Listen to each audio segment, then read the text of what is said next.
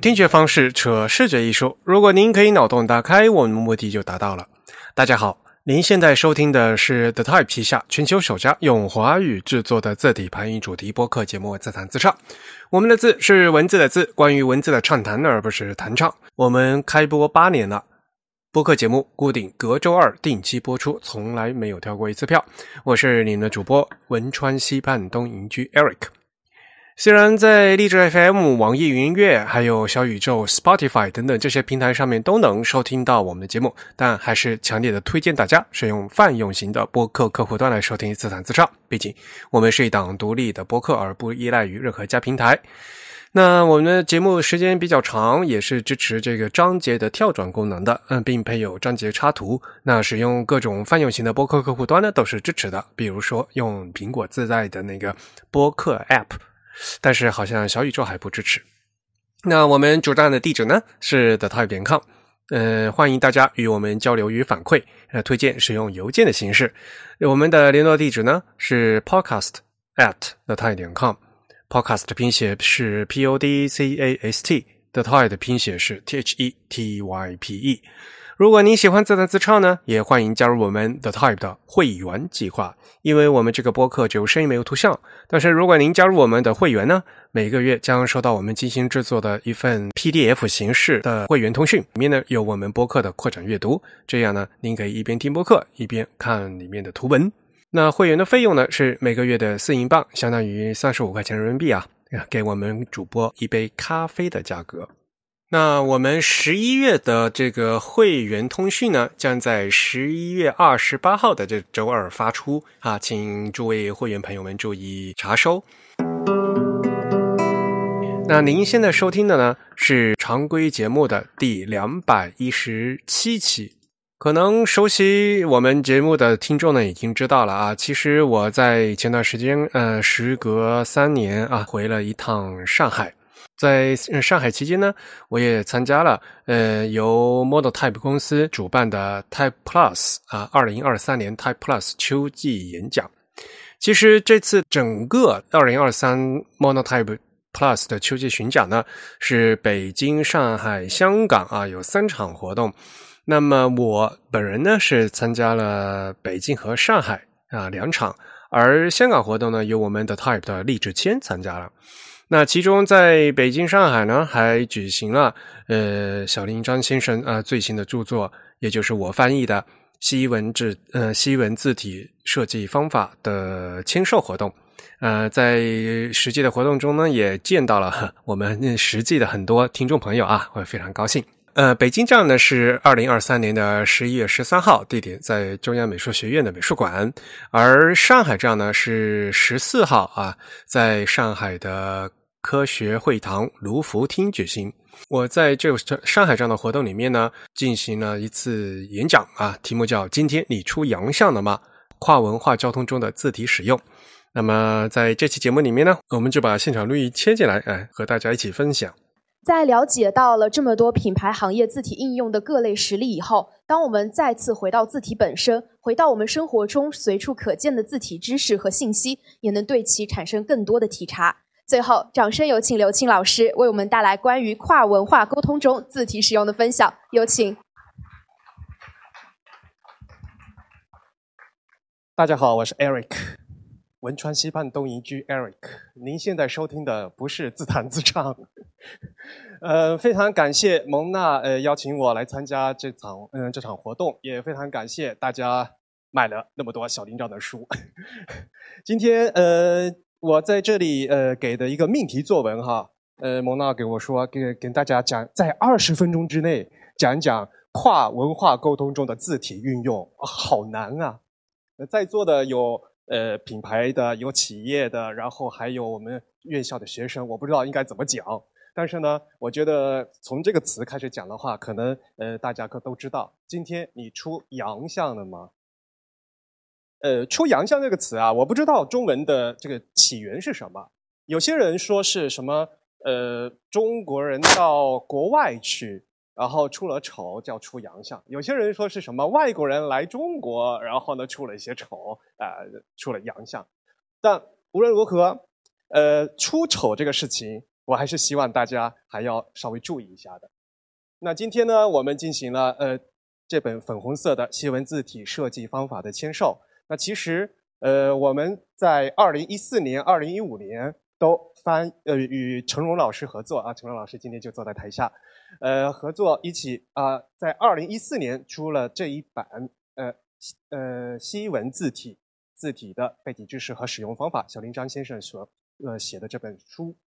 我们在这章里面啊，已经写了避免出丑的排版规则啊，因为在跨文化交际中，会经常会出现这种文化之类的差异。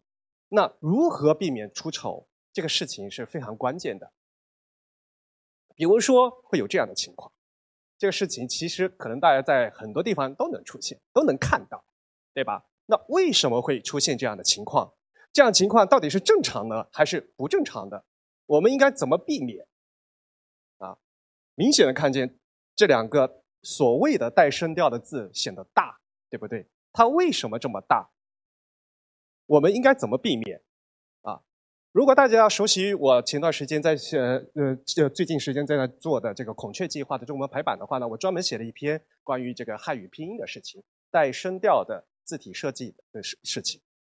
今年这个孔我的孔雀计划呢，在三六零杂志上进行的连载啊，如果有兴趣的话，大家可以继续看一下。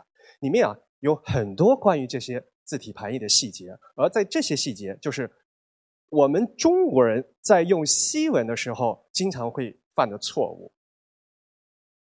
很明显，有一些字体呢，经常会把这些带声调的字母，它做成了我们适合中文的所所谓的全角字。啊，就是全宽啊，因此它占的很大。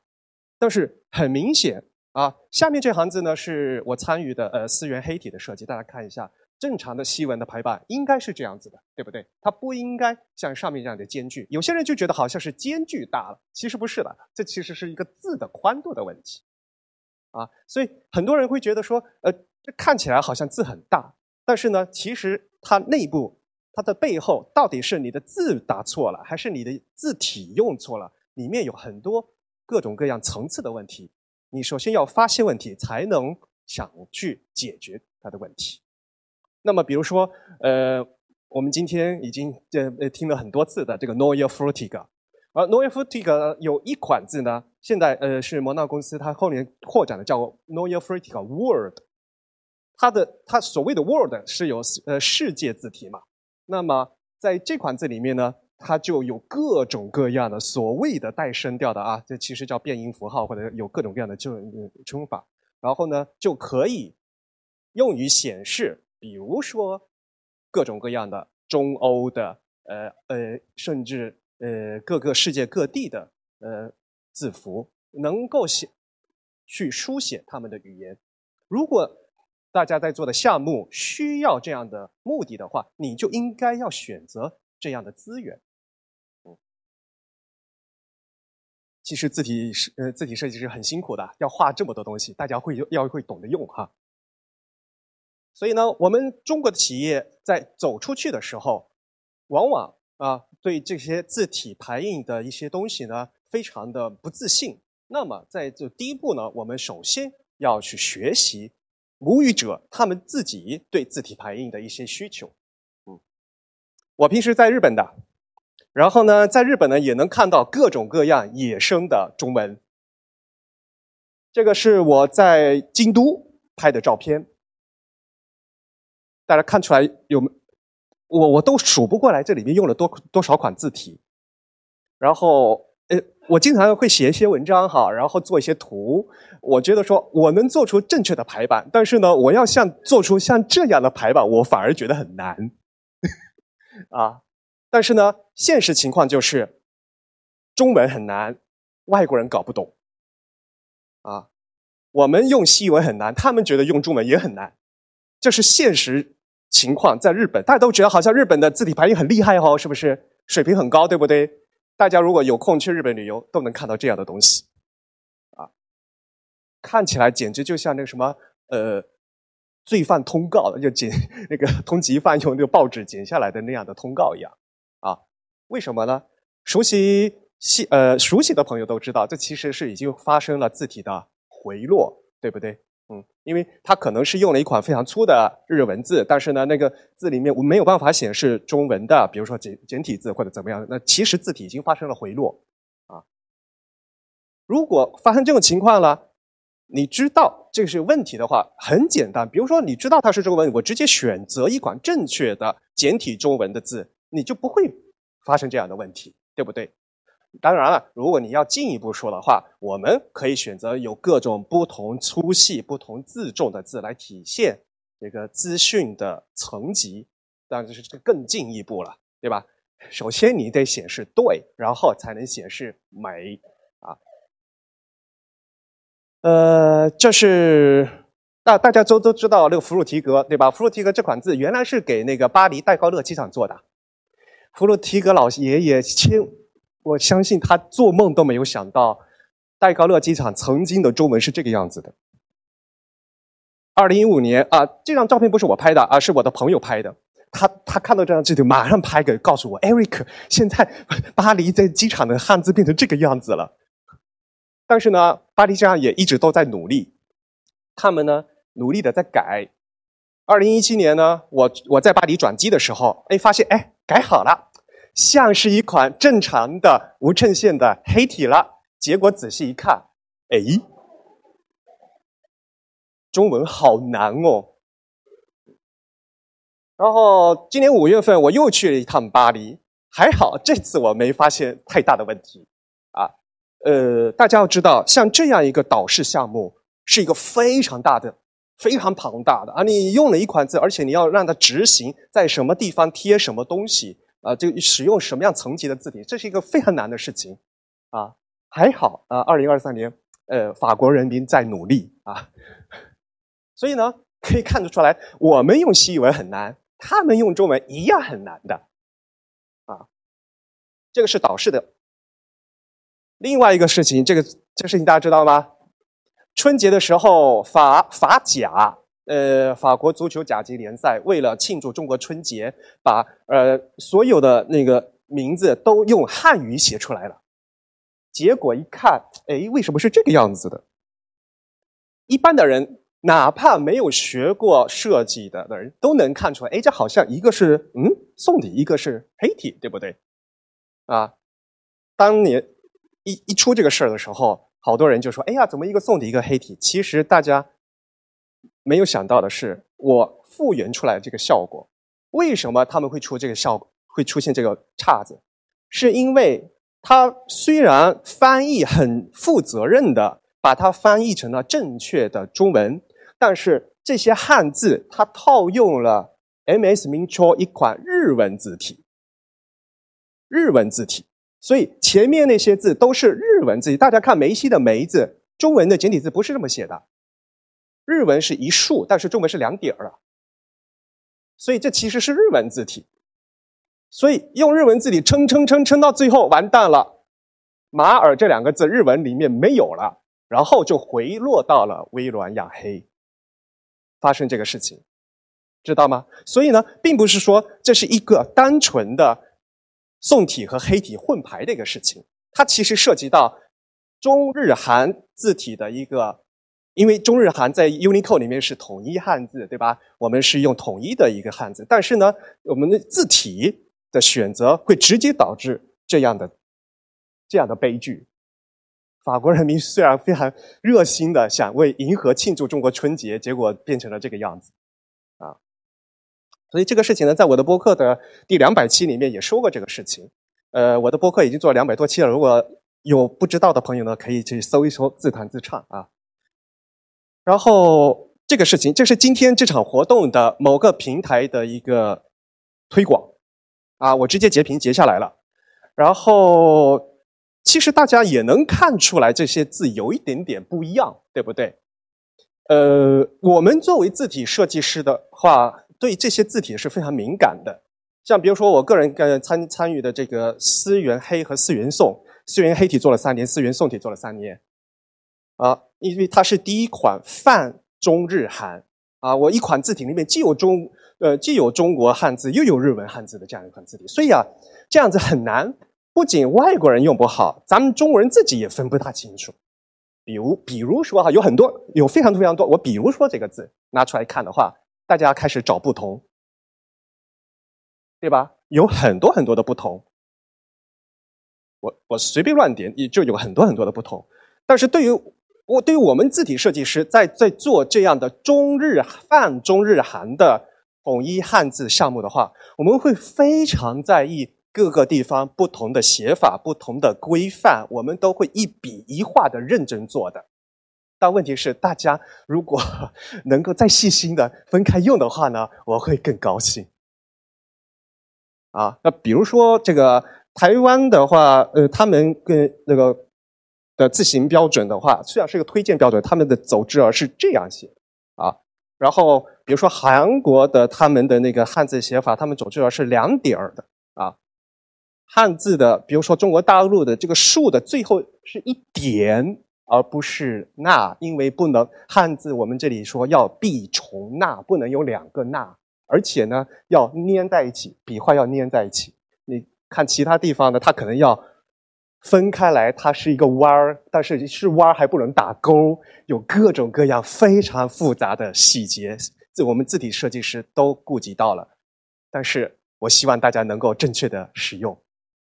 当然了，有些字体呃，有些设计师他们可能会觉得说，哎，好像这个字体呃跟我们看的不一样啊，会有点奇怪，有点有意思，能够吸引大家的眼球。这可能在比如说在广告或者在平面设计里面呢，是有这样的吸引眼球的这样一个效果。但是在另一方面，如果你可能是给一个企业在做，如果是呃在客户的案件的话，那。如果客客户的这个案件，他要客呃，他要涉及到合规性，要符合中国字形标准的话，如果你没有注意到这个问题，可能会给客户添麻烦，会有这样的事情。所以，我们并不是说东西不能用，但是我希望大家在了解各种各样的字体区别的基础之上，根据自己的条条件和目的来做。那今天呢，我们进行了这本新书啊，西文字体设计方法的销售。那么在里面呢，呃，小林张先生也也提到了啊，这本书啊，简体中文版是用祥鹤黑体排的。这本书呃是我翻译的，我在最后的那个译呃译后记里面写了，一本书作者自己写的文字。用作者自己做的字来排这个事情，在现代的中国出版应该是非常罕见的，啊，所以我也跟这本书的设计师了说啊，嗯，这本书啊，你要是不认真排的话，可能我们对不起小林张先生啊。然后大家也可以去看啊，这本书，呃，我我们为什么为什么说在推这个祥鹤黑体？我今天在翻译的时候，经常呃这个舌头打结，为什么？因为它是一个泛中日韩的。它它的中文名字叫祥鹤黑体，然后它的日文名字叫塔兹干内。我今天上刚才在翻译的时候一直在嚼这个事情。然后它有韩文版，它韩文版叫 Soul Sans，啊，它是不一样的。然后它还有繁体版，然后日文版其实是都不一样的。所以我希望大家就知道，我们字体设计师是花费了这么多的心血，根据大家不同用户的习惯，希望能做出让读者。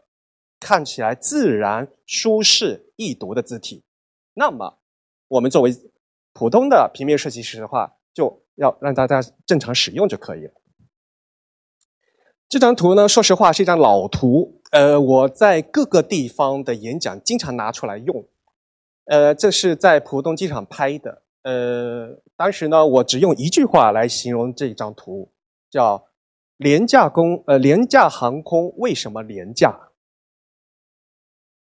其他的不用说啊，因为里面有很多很多的事情。我我我也相信，今天有很多品牌方的呃有企业的呃呃朋友来啊，所以来看，所以一款字体，经常我们说它是呃一个嗓音啊，它是一个人的穿的衣服。那那你的整个品牌的形象、企业的形象需要有一个怎么样的展现？完是可以通过字体来改变的。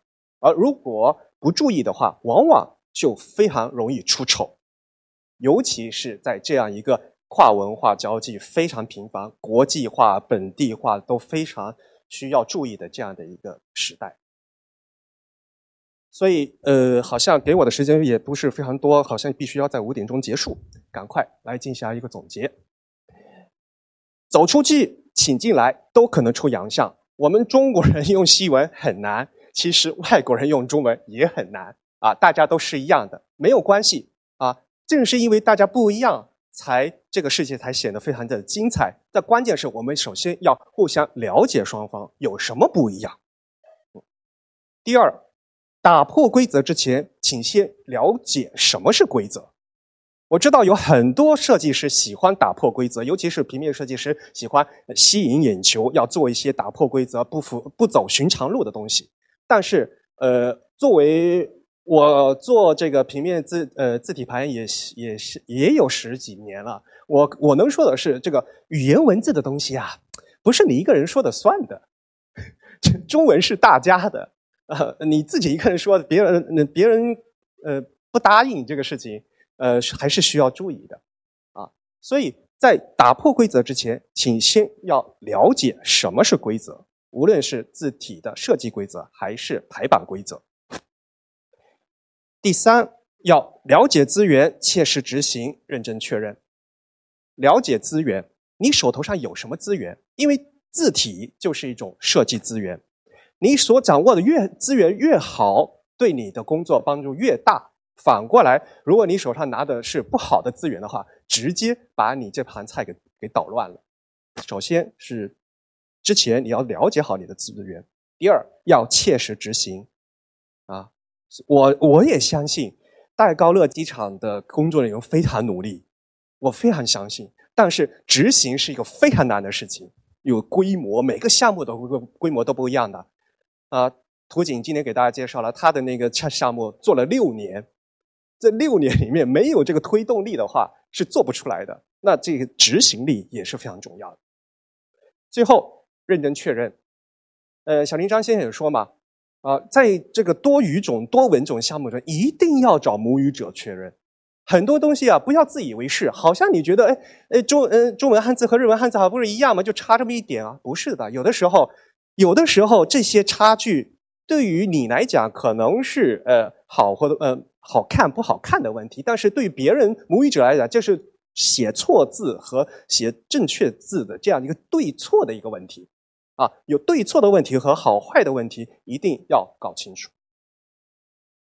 好，我的演讲就这么多，感谢大家。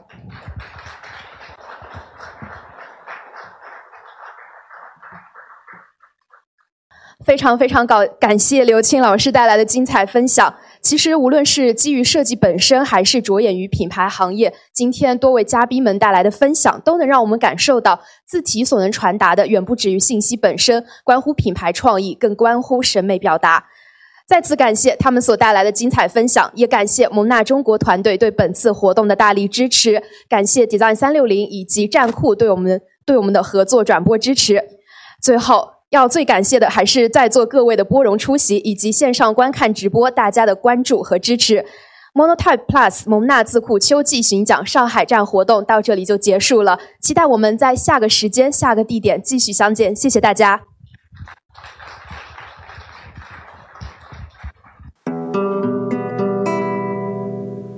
好了，现场的录音呢就到此结束，也非常感谢大家对新书西文字体设计方法的支持。那这本书呢，其实也就是小林章先生西文字体系列的全新力作。那他所谓的三十年的字体设计精华和秘诀啊，呃，都已经写在里面了。只有关注细节，才能做出更舒服的设计。而且这本书呢，也是使用了小林章本人担任设计指导的祥鹤黑体啊，应该是使用祥鹤黑体这个简体中文版印制的第一本啊简体中文的书籍。嗯，呃，非常感谢大家的支持。这本书呢，已经被呃在豆瓣上呢成为艺术书籍的 Top Ten 了，而且呢，呃，现在销售的非常良好。呃，出版社也决定加印。